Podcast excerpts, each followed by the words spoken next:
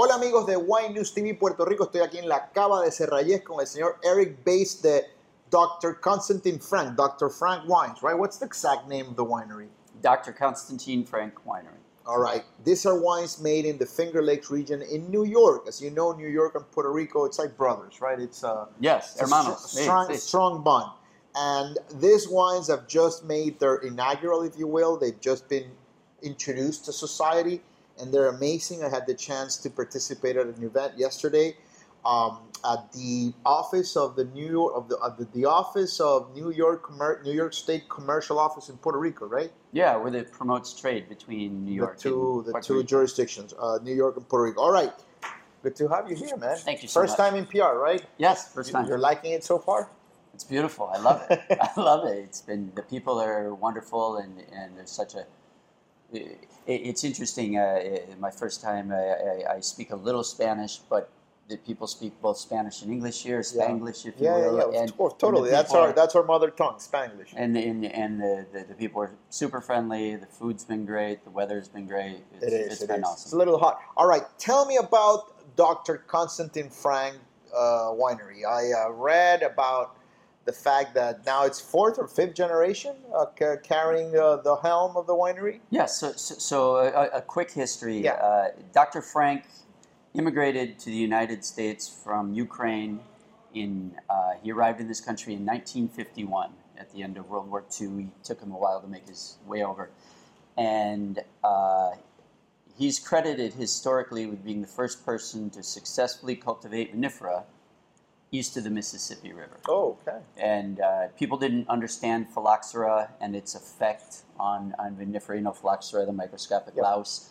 Uh, he did, and so he successfully was able to propagate vinifera, and our oldest vineyards go back to 1958. Oh, okay. All and right. now, fast forward, I work for his grandson, Mhm. Fred Frank, is our president, and his great granddaughter, Megan. Megan, yeah, I was And- seeing the brochure yesterday, and it's amazing, and it's still family owned, fully family owned. Family owned, family run, still small in the world of wine. We're a fairly small winery. But but you've you I've, I've been reading about wine for the better part of the last twenty years. Um, you guys have always gotten very good reviews, very good press. For some reason, I thought Dr. Frank was of German background because of Riesling, and then Doctor is Sir. It's like like Senora, right? Yes, yes, in, yes. In, in German. well, but that doctor, so he technically Was had- he a medical doctor? he- no, he was not a medical doctor. He ha- he uh, received a PhD Okay. from the University of Odessa Okay. in the early 1900s. So Got he it. was a he was a I was totally because I told my wife yesterday before getting to the event.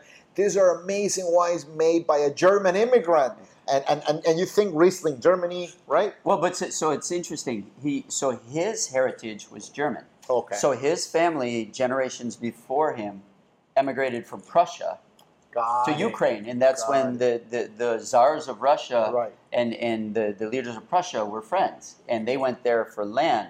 And so his whole village in Ukraine, their primary tongue was German. Okay, got it. So he was in fact uh, the descendant of Germans Yes. in Ukraine. Yes. All right.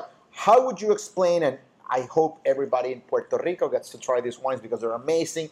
They're really affordable, super friendly for uh, all kinds of foods that we eat here, uh, eat locally. We eat, eat here. Uh, how would you describe uh, the philosophy, the wines, the style of the wines? So, so we discuss it as being cool climate, and obviously it's very cold in New York State. The only reason we can grow the wines where we are is because of the Finger Lakes themselves. They act the same as the rivers, the Rhine, the Mosel, in in the old world. Yeah. So stylistically, we have higher acidity, lower alcohol. Uh, the fruit tones are a little more subdued and higher minerality, and it's very similar in a lot of ways to France, to Germany, to Austria. However, I feel like our style of wine is slightly more fruit forward. That's the American part of it, right? The yes, generosity. The- the- love the- that. yes, and, and, and I think it has to do with our winemaker as well, who is originally from California and has been with us for over 30 years. So stylistically, it's a very clean, fruit forward, but still you, you know low alcohol, acidic, bright, Yeah, pretty crisp, clean. Let's get into the salmon run. The first one. Cheers. Welcome to PR. Let's get into this one. Gracias. Oh, love, love the stone fruit here on the nose. There's a, a little bit of uh, lychee fruit, some some some beautiful notes of that Yeah, Riesling touch of tr- touch of tropical in it. yeah, tropicality to it, of course. I just love Riesling. Mm, so crisp, so elegant, and it does have that residual sugar, if you will, but it's it's very clean and it's acidic, and it's, it, it feels so refreshing. I mean, the alcohol here, what it's 10, 11 percent. I think on that one it's about twelve, but yeah, twelve, but it, yeah. you, you don't feel it. It's it's it's gorgeous. Um, what's the style behind the salmon line, salmon run line? So salmon run is is our second label, and that's where if we're if we have young fruit, we we, we, we typically plant a little more vineyard every year. If we have younger fruit, you know, four year old vines, it'll go to salmon run.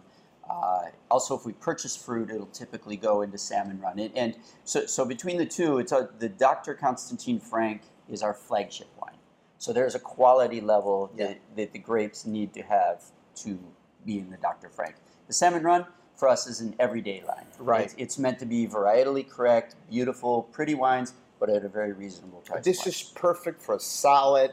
This is perfect as an aperitif to kick off a night uh, with friends, with family. Great for charcuterie. Charcuterie. Uh, beautiful for the weather here in Puerto Rico. I think this is about 16 dollars here, which is fantastic. And again, you know the, the the alcohol level is very moderate. You know you can have half a bottle and, and still be fine. Very very nice. What do you pair? Why salmon? Why the the homage to the fish? So, so there is a group of landlocked salmon in the Finger Lakes Okay. that can't ever make their way back to the ocean, and uh, it, they're very esteemed fish by fishermen. They're Okay. rare, Okay. but they still live. So there are these giant salmon that originally came through from the Atlantic Ocean all the way through the Great Lakes and into into the Finger Lakes. Now they just live in the Finger Lakes, and so they're rare, but they're they're, they're- they're esteemed to be caught. And and they they run through these various little aqueducts between some of the lakes sometimes, and so they're they're prized fish. And and our president Fred Frank created this brand as an homage to those those poor fish that are stuck How there. you pair that wine with salmon? You can pair it with salmon. I the, for this, it's you know, it, it's just a really for me an everyday, real fun, Yeah. easy wine. It, it tastes like Riesling to me, and and you, you know, It's it's lovely. bright. It's it's it's pretty. It's easy. It's a little softer texturally than than maybe the, the dry when we get to it. But it's it's it's it's just a great Riesling. And and and our wines, this is very similar to what you would get out of Germany or France. Yeah, totally. In contrast to something from the west coast of America. Exactly. So let's exactly. You're very, very right with regards to that, because there are some Rieslings on the western part of the U.S. tend to be a little sweet, a little. This is. It's like you know, very transparent, very translucent. It's. It's very sleek. All right, let's get into the next one. The next one is unbelievable. I bought a bottle yesterday. Lately, I, I very, very, very rarely purchase wine because I get samples and stuff like that. But not only did I love this wine, but I also want to support the, the industry, the effort. I, I'm in love with this wine. Let's get into the Dr. Frank uh, line. Yes. So, you, you know, the first thing I need to say about this particular wine is is a lot of this fruit comes from right next to our winery. We're between three and four hundred meters above Keuka Lake, and our home vineyards have very little topsoil, like a foot of topsoil, uh, with these big shale rocks sitting around. They're very difficult to plant vines in, to farm, um, but what you get out of these vineyards is minerality Tons of mineral. and you get acid structure. So this wine uh, sings to those two identities. Yeah. And and for, for me, I find that, that there's depth. There's different fruit tones, but the prevalent fruits in this lean more green. So more lime than lemon, more green apple than Yeah, a riper totally. apple. And uh, you know, I feel like all of these wines will showcase that that minerality and that acidity. But this one is very linear. It's linear. It's I was I, that's the word I was it was gonna come out of my mouth, and it's electric. Mm. It's it's at the same time it's filled with light, and it's austere, and it's acidic and it's citrusy. This one is a little fatter. This is more slim, if you and will. there's almost an energy to it. You, you, you, you, know, that, which- in Riesling is, is a very positive trait. and you smell, you smell the soil. You smell those rocks underneath. It's like Yeah. whetstone. Let, Love whetstone all day, and and it. Uh, I love this with fresh seafood. I love this. Uh, you, know, if you have this with oysters or just uh, you, you know, fresh shrimp, fresh any fresh seafood, it's almost like a squeeze of lime, and then that minerality on the background plays really well with the salinity and minerality. The salinity. I was gonna say that at the end, it's this drying effect of the minerality. It's like, you know, makes you want to go for a bite of food or for a second Mm-hmm. glass. It's it's thirst quenching. It's it's beautiful. This is a beautiful wine.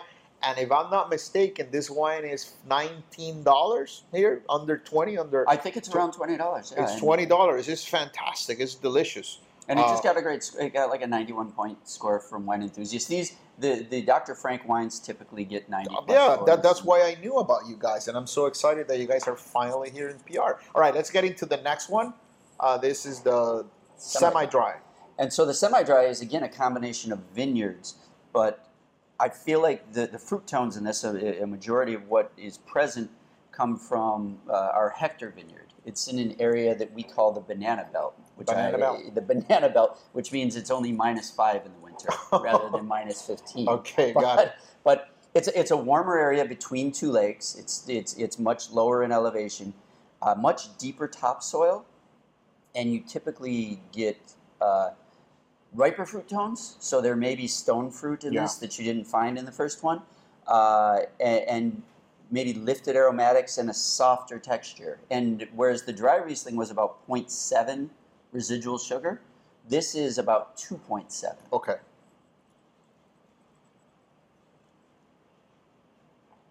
Again, there's this sort of commonality to the wines that they're so gracious on the palate. I mean, uh, they make this entrance, which is so soft, and at the same time so elegant and mineral. And in spite of the fact that this is a little sweeter, it doesn't feel sweet. It feels fruity. Yes.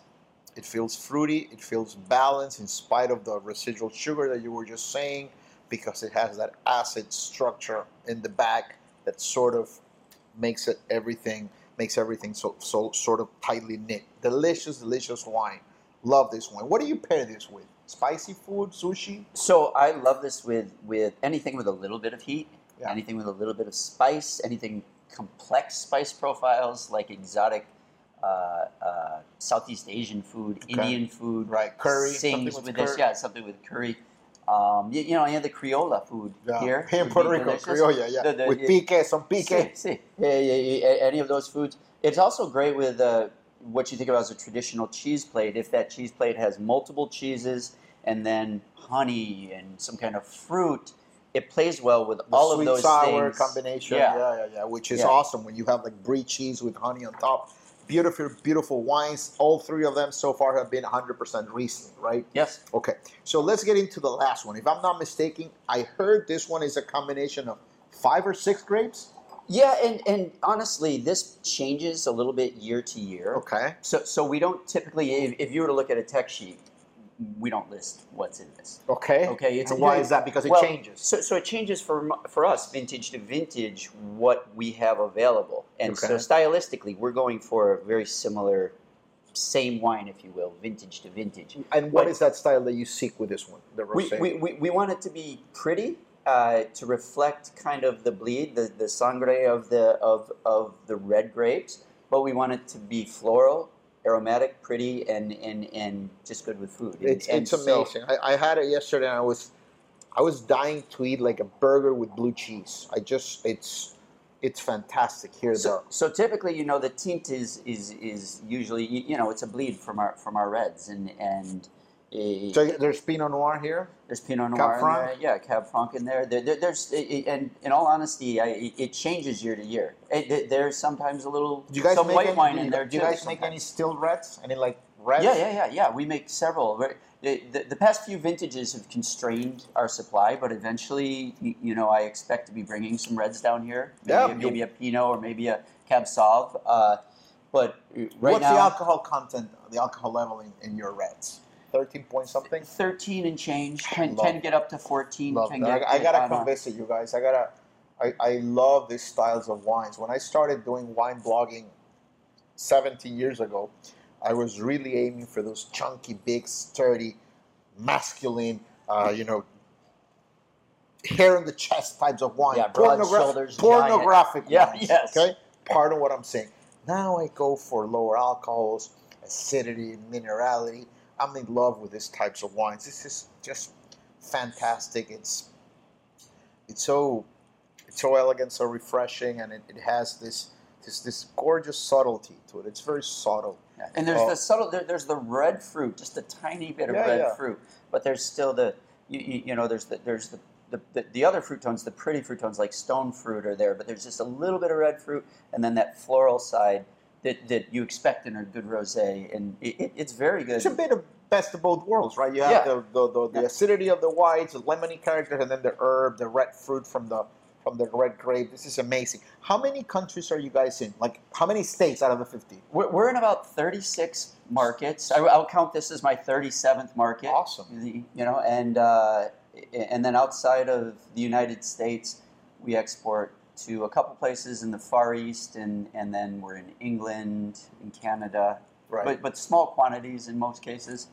And yeah, we're, we're, we're have we have the age and tradition where we've we've been fortunate enough to to go out into other markets, other Yeah. states, and a couple other countries.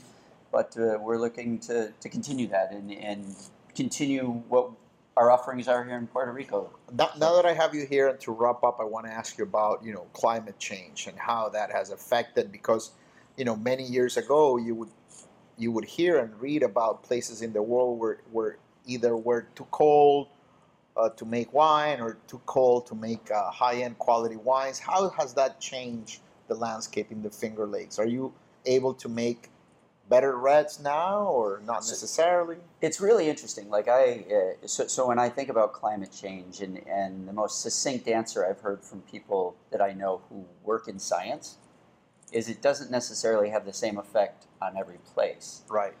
But what I have noticed, and we've, we've experienced this in the past several vintages, there's more drastic changes and more severe whatever you're getting, more severe thunderstorms, more severe heat waves, more. So we've had the variety of vintages, the past several. Uh, Are you picking earlier? well, it depends on the vintage. So, so we, if, if I list through them, so 2020 was the hottest, driest vintage we've had in decades. Okay. So that meant we didn't have to worry about getting ripe. Usually in October, we're, we're And like, that's usually a situation for you guys Yes. as opposed to California where ripeness is not an issue. Yes. For you, it is. But so in 2020, we were like, oh, we're plenty ripe, but we're the grapes didn't become uh, didn't become phenolically ripe at the normal Brix. They, the you know, the seeds Yeah, yeah. stayed green longer. So by the time we were able to pick and, and, and, and get the ripeness in the grapes, they lost it a little bit of acidity and, and Yeah. the sugar levels were higher. So it was, although it was a, a good vintage, it was a very ripe vintage for us, which is totally atypical. It's Yeah. not normal. Then 2021, classic normal vintage. But after that, since then, 2022, we had quite a bit of damage from hail. In 2023, just a month or a month and a half ago, we had a frost that has never happened Wow. So In the there's no, there's, there's no black black and, or white so answer. yeah it's it, it so the, the vintages you know year to year have been up and down and all over the place there's a joke you, you know that goes around the finger lakes that yeah we'll be a cabernet producer producing region Exactly. in, like 20 years Exactly. but we'll be the new Napa. but we have but we haven't seen that consistently Yeah, so I, I don't know what's going to happen to, to answer your question but it's it's definitely it's making things challenging because there's no consistency Yeah, across vintages in what we get to do Last question: What has been the reception like here in Puerto Rico? The people you've talked with, the, the Mm. you know the public's perception of the wines. It, it, it's been wonderful. I, I, I feel like, uh, so, so, so it's my job to spread the gospel, if you will. Yeah. I go around the country, I talk to people. Um, and Puerto Rico is very similar to going to a place like California. N- nobody really knows what to expect.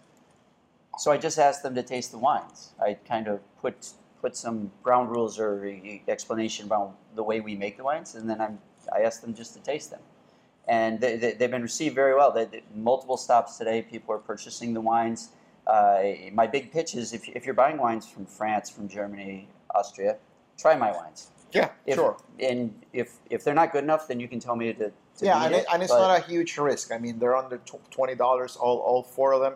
Thank you, Eric, so much. Thank this has been great. pleasure. Mi gente, busquen estos vinos, son una delicia del estado de Nueva York, nuestro estado hermano. Ninguno pasa de 20 dólares, se podría llevar los cuatro por menos de 80 dólares aquí con la cava de Serrayés. Vinos deliciosos, vinos distintos, muy aromáticos, muy elegantes, muy gastronómicos y hechos por nuestros hermanos del estado de Nueva York que siempre han estado presentes para nosotros en Puerto Rico. Cheers, my friend. Thank you so much. Salud. Salud.